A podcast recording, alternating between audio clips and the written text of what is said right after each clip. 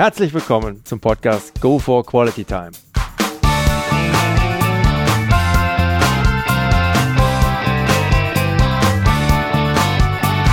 Hier werden wöchentlich spannende Persönlichkeiten interviewt, um mit deren Erlebnissen und Erfahrungen zu mehr Lebensqualität in ihrem Alltag beizutragen. Mein Name ist Detlef Massorts. Ich fühle mich als Weltbürger an vielen Orten dieser Welt sehr wohl, habe riesigen Spaß am internationalen Networken und bin obendrein noch ein begeisterter Fußballer.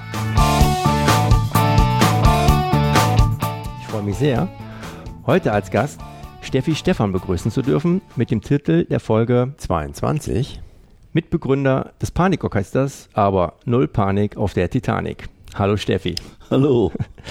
Steffi, bevor ich jetzt hier, bevor wir hier wieder ins Res gehen, möchte ich den Zuhörern mal kurz meine Impression widerspiegeln. Wir sitzen hier in deinem Office in Münster. Links neben mir zwei Dutzend Electric Guitars. Äh, dein Schreibtisch ist der absolute Hammer. Ein halber abgesägter, mintfarbener Cadillac davor. Rechts daneben ein weißer Flügel. Ich kann nur sagen, impressed. So, und damit wollen wir auch schon mal direkt starten mit deinem Kurzprofil. Name. Äh, mein Name ist Karl Georg Stefan. Spitzname? äh, das ist, äh, ja, man kann das Spitzname nennen, Steffi. Mhm. Ähm, ich werde daran gefragt, ich nehme die Frage jetzt mal vorweg. Mhm. Wieso? Genau, das wäre meine erste gewesen. Die Frage, ja. äh, weil ich das kenne. Ist ziemlich einfach. Ich heiße Steffi, solange ich überhaupt denken kann. Und zwar äh, mein richtiger Name Karl Georg äh, schon im Kindergarten kann man Karl Georg irgendwie nicht verniedlichen. Das war, Karl Georg wird zusammengesprochen. Mhm. Trennen, getrennt hat das keiner gewagt, das zu trennen, sonst wäre wahrscheinlich aus Karl Charlie geworden und aus Georg Georgi oder was weiß ich auch immer. Karl Georgi ging nicht. Und es kommt aber die Zeit, wo aus Wilhelm Willi wird äh, und so weiter. Mhm. Und dann hat man einfach den Nachnamen von mir genommen. Aus Stefan wurde dann Steffi. Äh, deswegen heiße ich, solange ich überhaupt denken kann, Steffi. Da habe ich noch nicht mit Musik, habe ich noch nicht an eventuellen Pseudo-Künstler-Pseudonym oder sowas gedacht. Äh, dass sich das dann hinterher so ergeben hat, war, finde ich, eine sehr schöne Kombination. Äh, weil jetzt steht bei mir im Pass Künstler oder Ordensname und dann steht dann da Steffi. Und dann sage ich, siehste, hier begegnen Sie gerade Schwester Steffi Stefan. Alrighty. Alter Steffi. Ich bin jetzt 68 noch.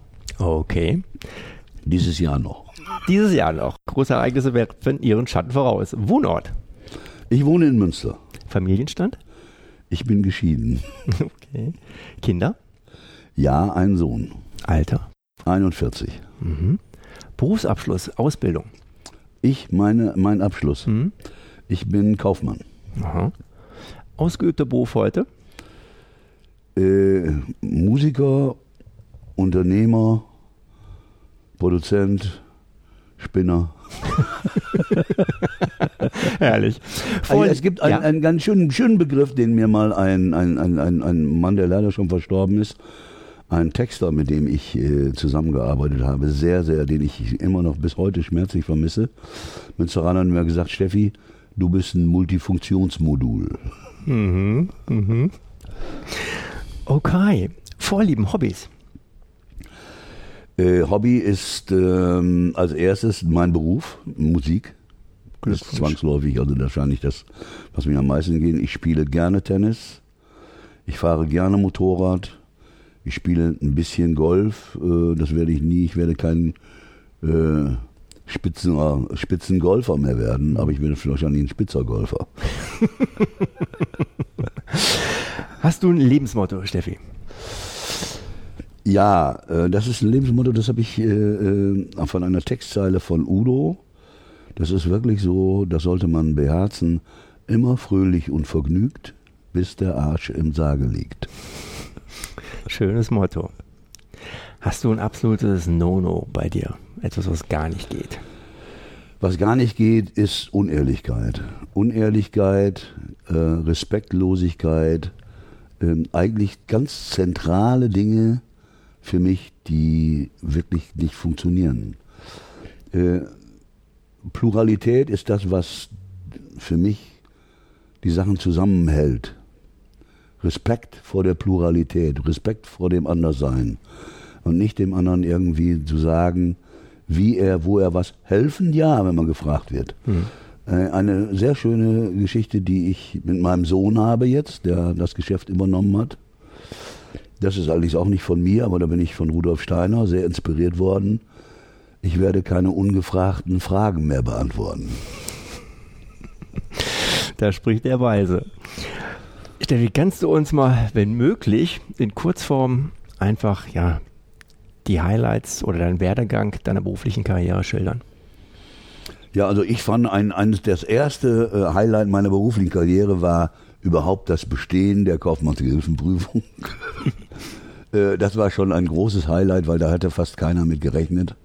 Ich am allerwenigsten und wenn nicht damals mein älterer Bruder da gewesen wäre, der mich an die Seite genommen hätte und hat gesagt, so und jetzt müsst ihr aber die Berichtshefte wirklich schreiben, hätte ich das wahrscheinlich nicht gemacht.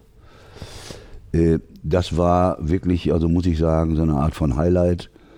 Ähm, dann die Begegnung mit Udo, muss ich sagen, im Nachhinein war ein ganz großes Highlight, eine, eine Bereicherung, weil wer hätte das gedacht, dass so eine Begegnung mit so einem Menschen äh, mein ganzes restliches Leben so stark beeinflussen würde, weil wir eben was gemeinsam gemacht haben.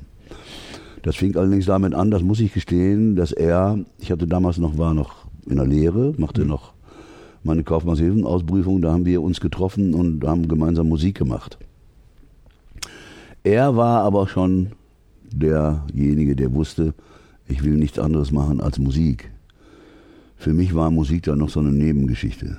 Und er war dann derjenige, der mich und auch meine Mutter, die alleinerziehend war, davon überzeugt hat, dass, sein, dass der Sohn doch zu was Höherem geboren wäre, als Teppiche und Tapeten und Linoleum zu verkaufen, äh, sondern dass er da auch Musik studieren würde oder sollte. Ähm, und er hat nicht nur mich, sondern auch meine Mutter dann davon überzeugt, das zu machen. Ich habe zum Glück die Aufnahmeprüfung bestanden. Und irgendwie hat er ja recht gehabt. Das kann man wohl sagen. Das kann man wohl sagen.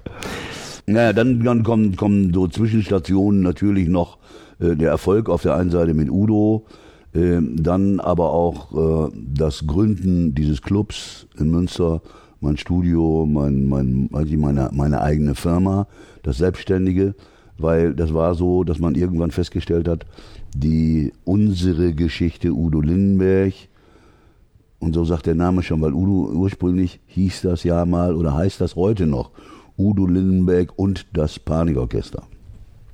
Das sind wirklich eigentlich zwei Begriffe. So haben wir sie auch geplant.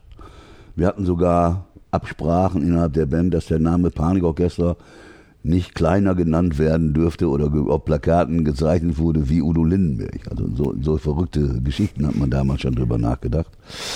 Äh, aber realistisch ist es doch so, das müssen wir uns äh, total sagen, das Ding ist Udos Geschichte. Wenn, was würden wir machen? Ich wäre irgendein vielleicht guter oder mittelmäßiger oder vielleicht besonderer Bassist. Äh, einer von den vielen anderen, äh, dass ich den, den, diesen, äh, den Groove des Panikorchesters maßgeblich beeinflusst habe, ist mir gesagt worden. Das ist nicht von mir bewusst bewusst so gemacht. Äh, da, dazu kann ich nichts sagen, weil das wäre eine falsche Einschätzung.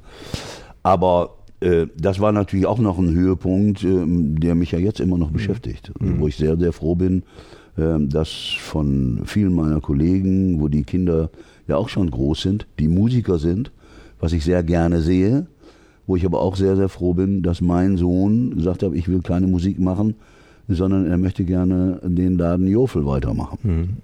Das ist natürlich auch eine wunderschöne Geschichte. Sauber, sauber. Musikstudium zusammen mit Udo Lindenberg angefangen und auch gemeinsam abgebrochen. Habt ihr das ja wohl? Ah ja, das ist auch das mit dem Abbrechen, das kann ich noch schön sagen, weil ja. dieses Abbrechen war eine Geschichte. Wir haben natürlich äh, Musik studiert, aber wir wollten natürlich gleich auch Musik machen. Wir haben mhm. viel gespielt, sehr, sehr, sehr, sehr viel. Mhm. Äh, und irgendwann kam dann der Direktor von zu uns und äh, ähm, wir wurden zum Direktor zitiert und zwar wurden wir dann mit den Worten empfangen, meine Herren Lindenberg und Stefan. Und das wörtlich. Wollen Sie weiter Ihre Hottentottenmusik machen oder sich ernsthaft um Ihr Musikstudium kümmern? Wir haben uns um die Hottentottenmusik gekümmert und sind dann der Musikschule verwiesen worden. Also dann damals schon mit eigener Band habt ihr, habt ihr euer Ding, nämlich die Musik gemacht, bis hin dann zur Gründung auch des legendären Panikorchesters. Bei all den Erfolgen, die du erzielt hast, Steffi, zeichnet dich aber auch eine gewisse Emotionalität aus, die dich sehr authentisch und sympathisch erscheinen lässt. So muss Udo Lindenberg zu deinem 67. Geburtstag mit dir auf deine Eltern angestoßen haben, was dich, wie du öffentlich bekundet hast, sehr berührt hat. Also, um es mal in deinen Worten zu fassen, dir Pippi in die Augen getrieben hat. Ich finde, das gibt gerade jemanden wie dir, der seit circa einem halben Jahrhundert das volle Programm Sex, Drugs und Rock'n'Roll um sich darum herum erlebt hat, einen ganz besonderen Touch. Einfach nur sympathisch und menschlich. Schön anzusehen, wenn man sich in der heutigen Zeit mal zur Emotionalität bekennt und sich nicht davor fürchtet, dass einem dies als Schwäche ausgelegt werden könnte. Außerdem, hast du es ja gerade schon anklingen lassen, bietest du in deinem beziehungsweise mittlerweile eurem Club hier in Münster, dem Jovel, alle paar Wochen jungen Künstlern beziehungsweise Bands die Möglichkeit, sich auf eurer Bühne zu präsentieren. Und obendrein gebt ihr ihnen auch noch Aufnahmen an die Hand mit Tipps, die sie verwenden können, um sich für Plattenverträge zu empfehlen.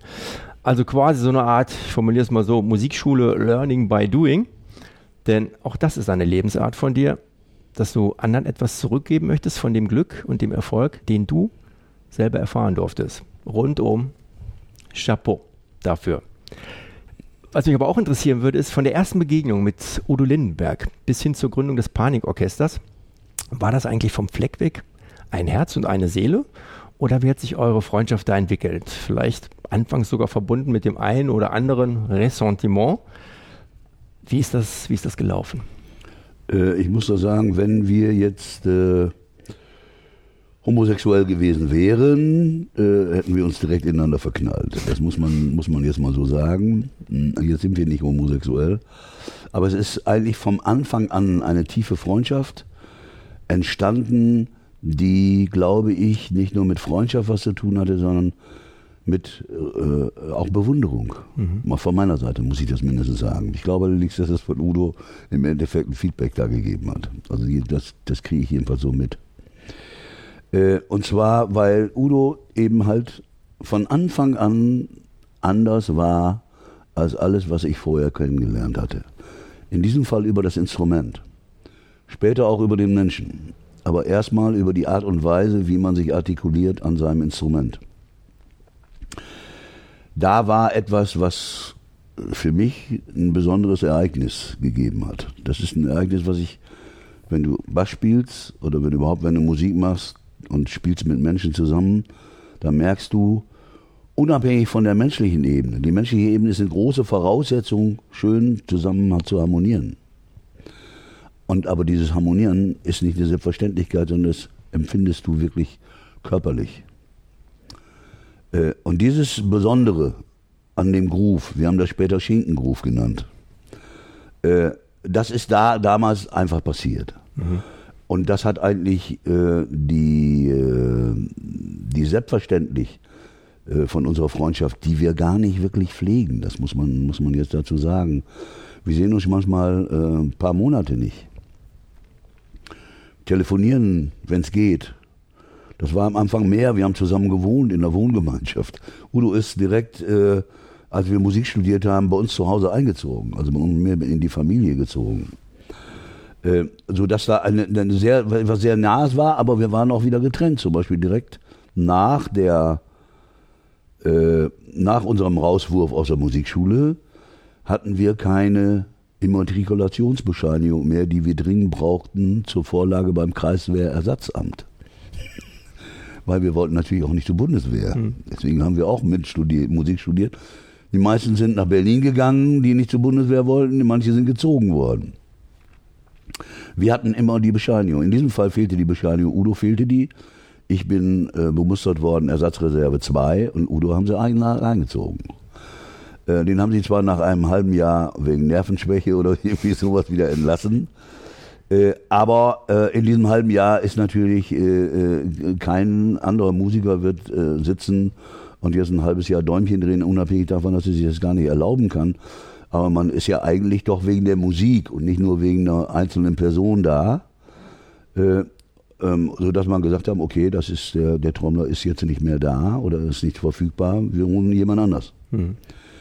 Äh, dann wurde Udo nach einem halben Jahr entlassen, kam nach Münster zurück, aber die, wir haben nicht sofort den anderen Trommler dann gesagt, tschüss, du kannst jetzt in unsere Band rein, sondern äh, er hat dann hier versucht, in irgendeiner Weise in Münster noch Fuß zu fassen, hat sogar im Löwenbräu gekellnert, musste irgendwie äh, weiterkommen und hat dann irgendwann gesagt, okay, ich hau ab aus Münster. Hier ist nicht mein, was ja auch nicht mehr als vernünftig ist. Münster ist kein Musikmecker. Äh, vor allen Dingen damals war das noch viel weniger. Und ist dann wirklich so genau so, wie es eigentlich in der Biografie steht, ich halte den Daumen in den Wind. Ist nach Hamburg gegangen. Ich habe hier mit meinen Amateurbands ganz normal, wie weit ich war dann, äh, aber Berufsbarmusiker. Ich habe in der Zeit dann gemacht, bis ich 21 war, vom 18. Vom 18. Lebensjahr bis zum 21. Barmusik, so Striptease-Begleitung, in Freudenhäusern gespielt, in Spelunken, in Bars und immer so Monatsengagements, von abends um 10 bis morgens um 5. Das war die eine, eine Entwicklung. Äh, dann habe ich eine Frau kennengelernt, habe geheiratet mit 21 und bin dann ganz seriös Wurstverkäufer geworden. Und irgendwann innerhalb so 22 oder 23 war ich, da haben sich Udo, Udo und ich, wir haben uns zufällig, sind wir uns hier begegnet, weil Udo hatte zwischenzeitlich sowas gemacht, wie man, man kann das sagen, wie eine richtige Karriere, eine Trommlerkarriere. Mhm. Der ist nach Hamburg gegangen, ist eingestiegen, dann bei den City Preachers, hat mit Michael Naurer seine ersten Schallplattenaufnahmen gemacht ähm, und ist dann von da aus auch entdeckt worden, auch von Klaus Dollinger. Und wenn du bei Klaus Dollinger in der Band spielst, bist du als Musiker ein Crack. Ist praktisch wie eine Auszeichnung. Der hat nur wirklich erstklassige Musiker in seiner Band spielen. Äh, und du kannst damit dann auch schon wirklich deinen Lebensunterhalt verdienen. Im Gegensatz, was wir früher gemacht haben. Ich habe früher zweimal in einer Kneipe gespielt, einmal gekellert und einmal die Garderobe gemacht. Brauchte dann trotzdem nicht richtig Arbeit. Äh, also das war dann sehr flexibel. Und dann jedenfalls, wir haben uns irgendwann getroffen, Udo und ich ganz zufällig hier. Und ich hatte bei uns im Wurstlager äh, so eine kleine Ecke, wo wir mit unserer Amateurband spielten. Weil zu dem Zeitpunkt war ich dann Amateur. Und Udo und ich, Udo, lass doch mal eine Session machen, Steffi. War so Schlagzeug. Ne? Wir sind dann ins Wurstlager gegangen. Und genau da war diese komische Form von Magie, oder wie, ich weiß nicht, wie man das nennen soll die war auf, sofort irgendwie wieder da und er sagte, Steffi, Mann, Doldinger sucht einen Bassisten, willst du nicht Bassist bei Doldinger machen? Hatte damals so ein R4 und ich habe mir den nächsten Tag freigenommen und bin dann mit ihm wirklich nach München gefahren. Wir waren aber zwei Stunden zu spät und der neue Bassist war schon da. Oh, was machen wir denn da? Ja, dann äh, machen wir eine eigene Band. Wir machen eine eigene Band auf, ich habe Material, ich habe einen Produzenten äh, oder jemanden, der uns da hilft in Hamburg im Stahlstudio. Können wir machen. Ich war aber immer noch Wurstverkäufer. Und habe dann mit meinem Bruder gesprochen und habe gesagt, dem gehörte der Laden, sag mal, äh, Hans, äh, ich möchte doch lieber wieder Musik machen. Und bin dann, habe gekündigt und bin nach Hamburg gegangen, meiner Frau gesagt, äh, sag mal, Babs, ich muss doch wieder Musik machen. Sie merkt, es hat mich da wieder gepackt. Ähm, ich gehe nach Hamburg. Ich bereite da alles vor und du kommst dann anschließend nach See zu, dass wir da irgendwas geregelt kriegen. Ich kannte die Hamburg irgendwie gar nicht. So als ich wurde dann, wir haben unser kleines Wohnklo gehabt auf der Jonsallee, Udo und ich, in so einer alten Villa. Also eine Bude mehr, wo man irgendwie machen. Und dann sind wir so doch, weil Udo war als, als Schlagzeuger dann doch angesagt, hier und da in Studiojobs angestellt und dann hatte Udo natürlich einen Bassisten in Schlepptau äh, und Udo als Trommler, dann waren wir auf einmal als Rhythm Section irgendwo angesagt, aber so richtig gefummt hat das nicht. Jedenfalls nach, äh, kriege ich nach vier Monaten ungefähr, ich glaube insgesamt war ich ein halbes Jahr, glaube ich, da, erster Anlauf. Nach vier Monaten Schreiben von meiner, vom Rechtsanwalt meiner Frau Scheidung eingereicht. Bei Udo hatte ich, glaube ich, 800 oder 900 Mark Schulden, hat sich so im Laufe der Zeit angehört, weil er hatte immer noch Jobs zwischendurch mit Doldinger und so. Und wir suchten eine Band zusammen. Und kriegten die Band aber mir nicht zusammen. Ich gesagt, tut mir leid, wir müssen abbrechen. Ich kann nicht mehr, ich habe jetzt Schulden bei dir, Frau, haut ab, ich hau wieder zurück nach Münster, gehe wieder zurück nach Münster. Und bin dann wieder zurück nach Münster bei meinem Bruder, bin mit offenen Armen zum Glück erfahren, weil ich kann Wurst verkaufen kann ich ganz gut. äh, bin äh, angefahren und haben gesagt, okay, äh, aber jetzt machen wir irgendwann die nächste Platte. Da habe ich gesagt, ja, nehme ich mir in Urlaub, muss man dann im Urlaub machen. Die erste deutsche Platte, die erste deutsche Platte war dann Daumen im Wind und die habe ich wirklich während meiner Urlaubszeit eingespielt. Und auf der Platte war dann so ein kleiner Hit, das darf man nicht vergessen, der war hoch im Norden, der lief auf einmal im Radio im NDR. Und da zeichnete sich so ein bisschen was ab. Und dann, ja, wir müssen aber doch jetzt eine Band machen und so weiter. Da habe ich gesagt, ja, aber ich kann jetzt nicht einfach wieder nach Hamburg kommen. Der ganze Kram. Aber ich habe hier einen Übungsraum in Münster, wir können das auch in Münster machen. Also haben wir das Panikorchester, das die meisten, Leute wissen das nicht, wir haben das Panikorchester hier in Münster gegründet. Ich habe einen Gitarristen besorgt, Karl Allaut, der aus Borkhaus war. Hier war Bucky Backhausen, Trommler, mit dem wir früher mal zusammen gespielt haben. Udo hat Gottfried Böttcher mitgebracht aus Hamburg. Äh, und ich habe noch weiter Wurst verkauft zu dem Zeitpunkt. Das heißt, also es war für mich eine grauenvolle Zeit, die Probezeit fürs Barney-Orchester drei Monate lang. Äh, morgens um halb sieben musste ich anfangen, meine Wurstschicht zu schieben. Äh, die war dann ungefähr nachmittags so um zwei, drei Uhr fertig. Und um 5 Uhr sind wir angefangen zu proben und haben dann geprobt bis morgens um 3 oder so. Und da habe ich mir, in der Zeit konnte ich wirklich lernen, zu schlafen, wann ich will. Weil ich das musste in der Zeit. Ich weiß auch, dass irgendwann Karl Allaut morgens, weil die äh, waren dann, schliefen dann teilweise auch bei mir und dass irgendwann äh, gehe ich morgens um Viertel nach sechs aus dem Haus und dann sitzt da äh, Karl Allaut und sagt, Steffi, ich wollte gerne mal mitfahren. Hat sich wirklich einen weißen Kittel angezogen und ist eine, eine, Tour mitgefahren. Fand ich ganz witzig. Naja, auf jeden Fall, äh, dann äh, habe ich gekündigt und es gab sich gab ein bisschen Ärger mit meinem Bruder, der mir da, äh, der war sehr enttäuscht, dass ich da noch, noch zweite Mal abhaute. Aber es war eigentlich genau der Punkt, wo man sagen konnte, jetzt wird's Panikorchester, wird jetzt was. Ähm, es hat sich abgezeichnet, wir haben Plan gehabt, wie wir uns dann, wir haben uns sehr viel um, Äußerlichkeiten, um solche Dinge gekümmert, nicht nur musikalisch. Wie richten wir das aus? Wir wollten etwas machen, was es noch nicht gab. Hm. Hm. Sauber. Deine Mutter soll damals, als du 14 warst, einen Kredit für eine E-Gitarre aufgenommen haben, damit du darauf spielen konntest. Das war allerdings vor über 50 Jahren. Damals war es in Deutschland doch wohl eher verpönt, Schulden zu machen, insbesondere für eine Gitarre. Also ein für mein Empfinden doch außergewöhnlicher und bemerkenswerter Klimmzug deiner Mutter in der damaligen Zeit.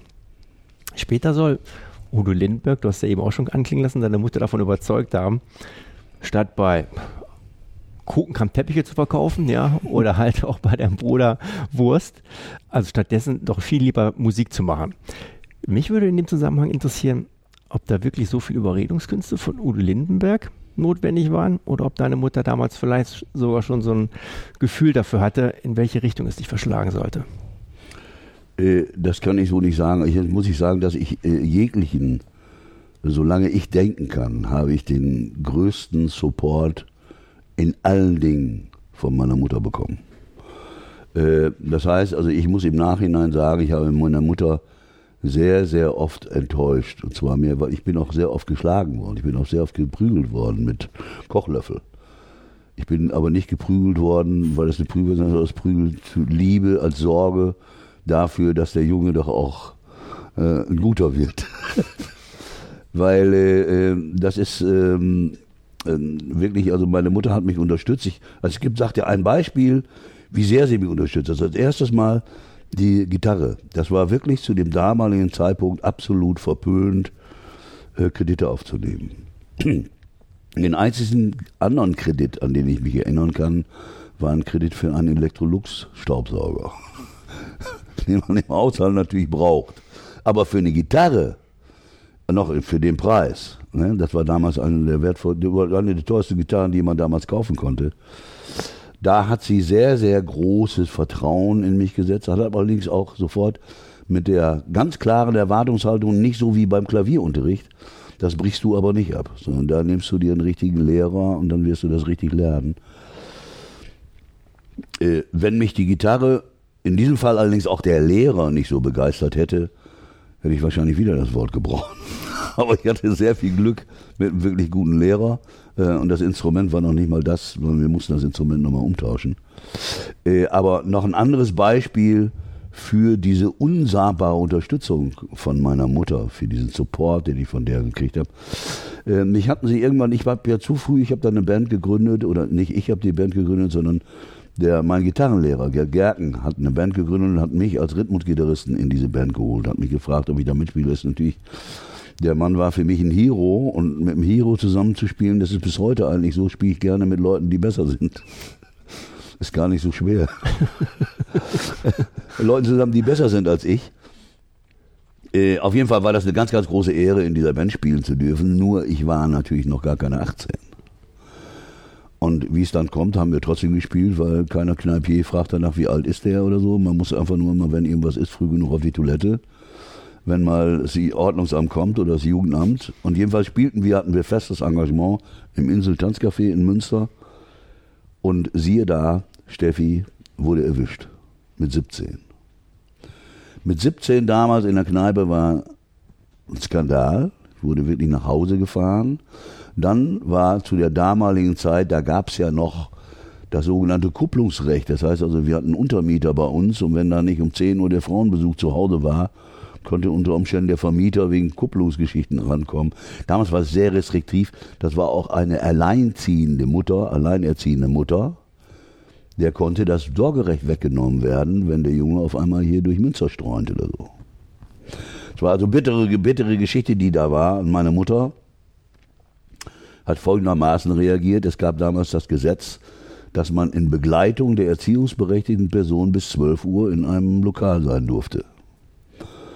Ich habe eine Pause gemacht um 10 Uhr, bin mit dem Taxi zu meiner Mutter gefahren, die hatte ihr Strickzeug schon fertig gebündelt, rein in die Taxe, rein, wieder in den Laden, sie sich vor die Bühne gesetzt mit Strickzeug und wir haben weitergespielt.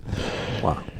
Den Support, den muss man sich wirklich mal auch realisieren, was sie mir für einen Support gegeben hat. Äh, ich fand es unheimlich schade, weil natürlich, das ist die, die, die Frau war, war ja auch wesentlich älter, da zählen bestimmte Dinge.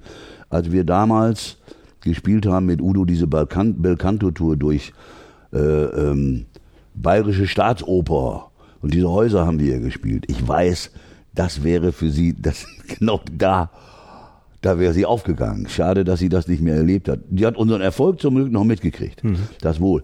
Aber der Erfolg war ja, ist, ist ja relativ, weil für sie waren die Staatsoper oder solche Dinge, mhm. das waren für sie Kultur und Kunst und nicht unsere Hallen. Wir haben ja auch in Viehhallen gespielt, egal, die waren zwar viel voller als, als die Staatsoper. Aber das hätte ich, da hätte ich sie unsagbar gerne mit beigehabt und ihr das gezeigt.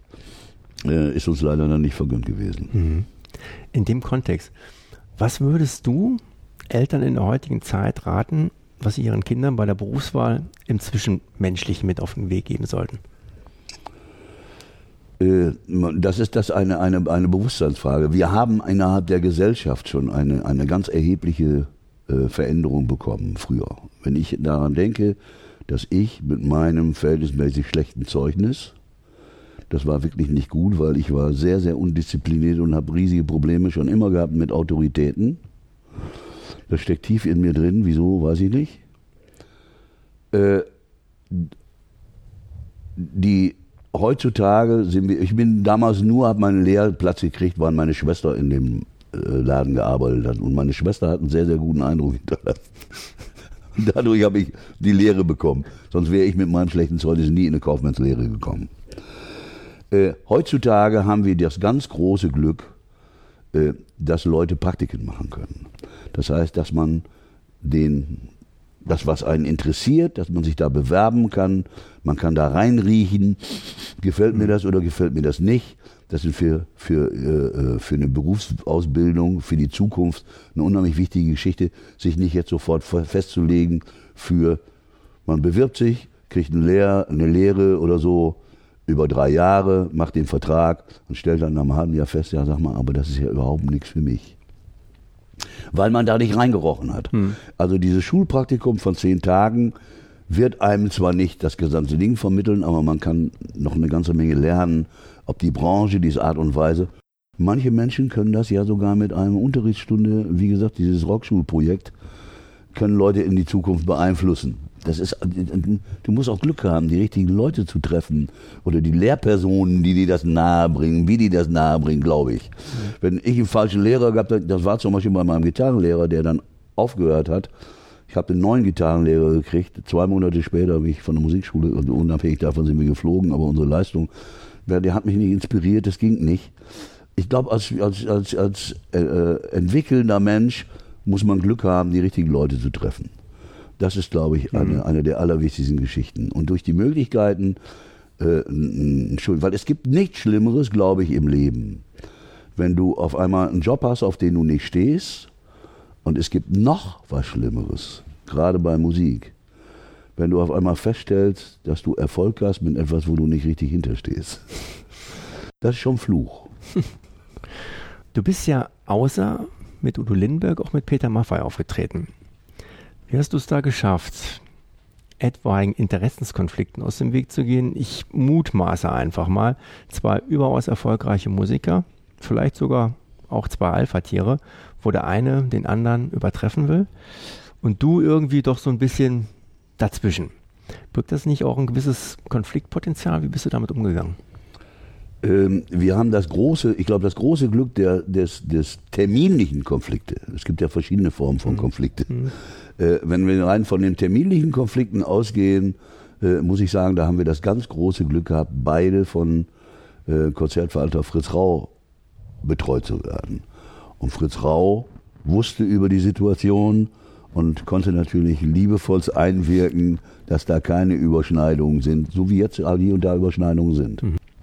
Äh, aber jedenfalls zu dem damaligen Zeit, was ich bei Peter gespielt habe, war das nicht. Jetzt war es so, dass man sagen kann, dass zu dem Zeitpunkt, wo ich bei Peter eingestiegen bin, das möchte ich aber auf keinen Fall verstanden wissen, aufgrund von meiner Situation oder dass ich da eingestiegen bin. Das will ich jedenfalls nicht einsehen, dass es so ist. Tatsache ist aber, zu dem Zeitpunkt, wo ich da eingestiegen bin, ging das richtig durch die Decke. Nämlich die erste Platte Steppenwolf. Das war die erste Platte, die ich mitgespielt habe. Äh, zu diesem Zeitpunkt war das so, dass da schon eine gewisse Form von Eifersucht gegenseitig äh, entstand. Speziell von Udos Seite, weil von Maffei nicht, weil muss man jetzt auch so sagen, dass Maffei eigentlich mehr ein Fan von Udo war, äh, Udo aber kein Fan von Maffei. also diese Gegenseitigkeit gab es nicht. Ne? Äh, ich muss sagen, ich habe Peter kennengelernt, ich lasse auf Peter überhaupt nichts kommen. Peter ist genau das, was du sagst, ein absolutes Alpha-Tier. Ich würde mich als Alpha-Tier bezeichnen. Ich würde Udo als Alpha-Tier bezeichnen. Wie man als Alpha-Tier allerdings agiert, das kann ganz verschieden sein. Hm. Das ist zum Beispiel, wenn man, wir werden unheimlich oft gefragt, nachdem, wenn, wenn, ja, du hast doch bei beiden gespielt, nach diesen Persönlichkeiten, wie auch immer. Maffa ist ein Typ der Ansprüche und der seine Ansprüche erfüllt Udo ist der, diese Ansprüche, die gar nicht hat, sondern der dich nur motiviert, das Beste zu geben. Und das kannst du dir eigentlich vorstellen, wer kriegt das bessere Ergebnis, wenn man das so sagen soll. Natürlich der, der es fließen lässt. Mhm. Das ist die große, große Magie auch von Udo, äh, dich so äh, zu begeistern. Das ist eine Form von Magie, die er hat. und bei Maffa ist es, ich habe immer bewundert seinen unsagbaren Fleiß, seine Disziplin, seinen, seinen Laden, auch sein, dass er im Gegensatz zu Udo hat eine andere Form. Udo hat das natürlich, nicht, dass Udo das fehlt, eine andere Form von Verantwortungsbewusstsein für äh, Zusammenhänge. Zum Beispiel äh, weiß ich, dass Udo Verträge, Schallplattenverträge gemacht hat wie Robin Hood. zu dem großen äh, äh, Grafen da, wie auch immer, abzugreifen. Während Maffei sprach, sag mal, wir können nicht einfach irgendwelche Platten machen, sondern da ist eine Schallplattenindustrie. Ich habe mit den Leuten in einem Schallplattenfabrik gearbeitet. Wir müssen dafür sorgen, dass die auch was zu tun haben. Also der sieht das in einem anderen Zusammenhang. Hm. Äh, da kann man alleine schon sehen, man kann das eigentlich so ganz kurz beschreiben. Äh, Maffa ist ein unsagbarer Arbeiter und Udo ist ein unsagbarer Künstler. Äh, das sollte jetzt aber gar, überhaupt gar keine Wertung sein. Hm. Für mich gibt es da keine Wertungen, sondern für mich, für beide, vor beiden habe ich sehr hohen Respekt. Steffi, schöner Abschluss. Es war wirklich herrlich und vielen Dank. Also wenn ich mich in deinem Büro nochmal umschaue, ich habe es anfangs geschildert, ich bin immer noch hin und weg vorne von dem mintfarbenen Cadillac. Ist der, das, das auch, das auch, das kann ich nicht verhehlen, keine Frage. Also sich hier mit dir so unbeschwert und locker zu unterhalten, war wirklich ein Genuss. Vielen lieben Dank für deine Zeit. Nicht zu danken, nicht zu danken. Auch deine offenen Worte, beziehungsweise ja, diesen super angenehmen Austausch, das kann ich, kann ich wirklich so mit Fug und Recht behaupten. Und das, obwohl du nach wie vor, man konnte es ja auch raushören, immer noch mit einem richtig dicht gepackten Terminkalender unterwegs bist. Also nochmal vielen lieben Dank dafür. Liebe Zuhörer, mehr über die Person Steffi Stefan, beziehungsweise zu seinen Veranstaltungen im Jovel, gibt es unter www.jovel.de. Die Internetseite zum Jovel, wie gehabt, auch auf meinen Shownotes. Ja, in dem Sinne, sollte Ihnen der heutige Podcast gefallen haben, dann würde ich mich sehr freuen, wenn Sie ihn kurz in iTunes bewerten können. Ihre Bewertung hilft, meinen Podcast sichtbarer zu machen und mehr Leute werden so auf ihn aufmerksam. Ich würde mich sehr freuen, Sie auch nächste Woche wieder begrüßen zu dürfen. Bis dahin eine entspannte Quality Time.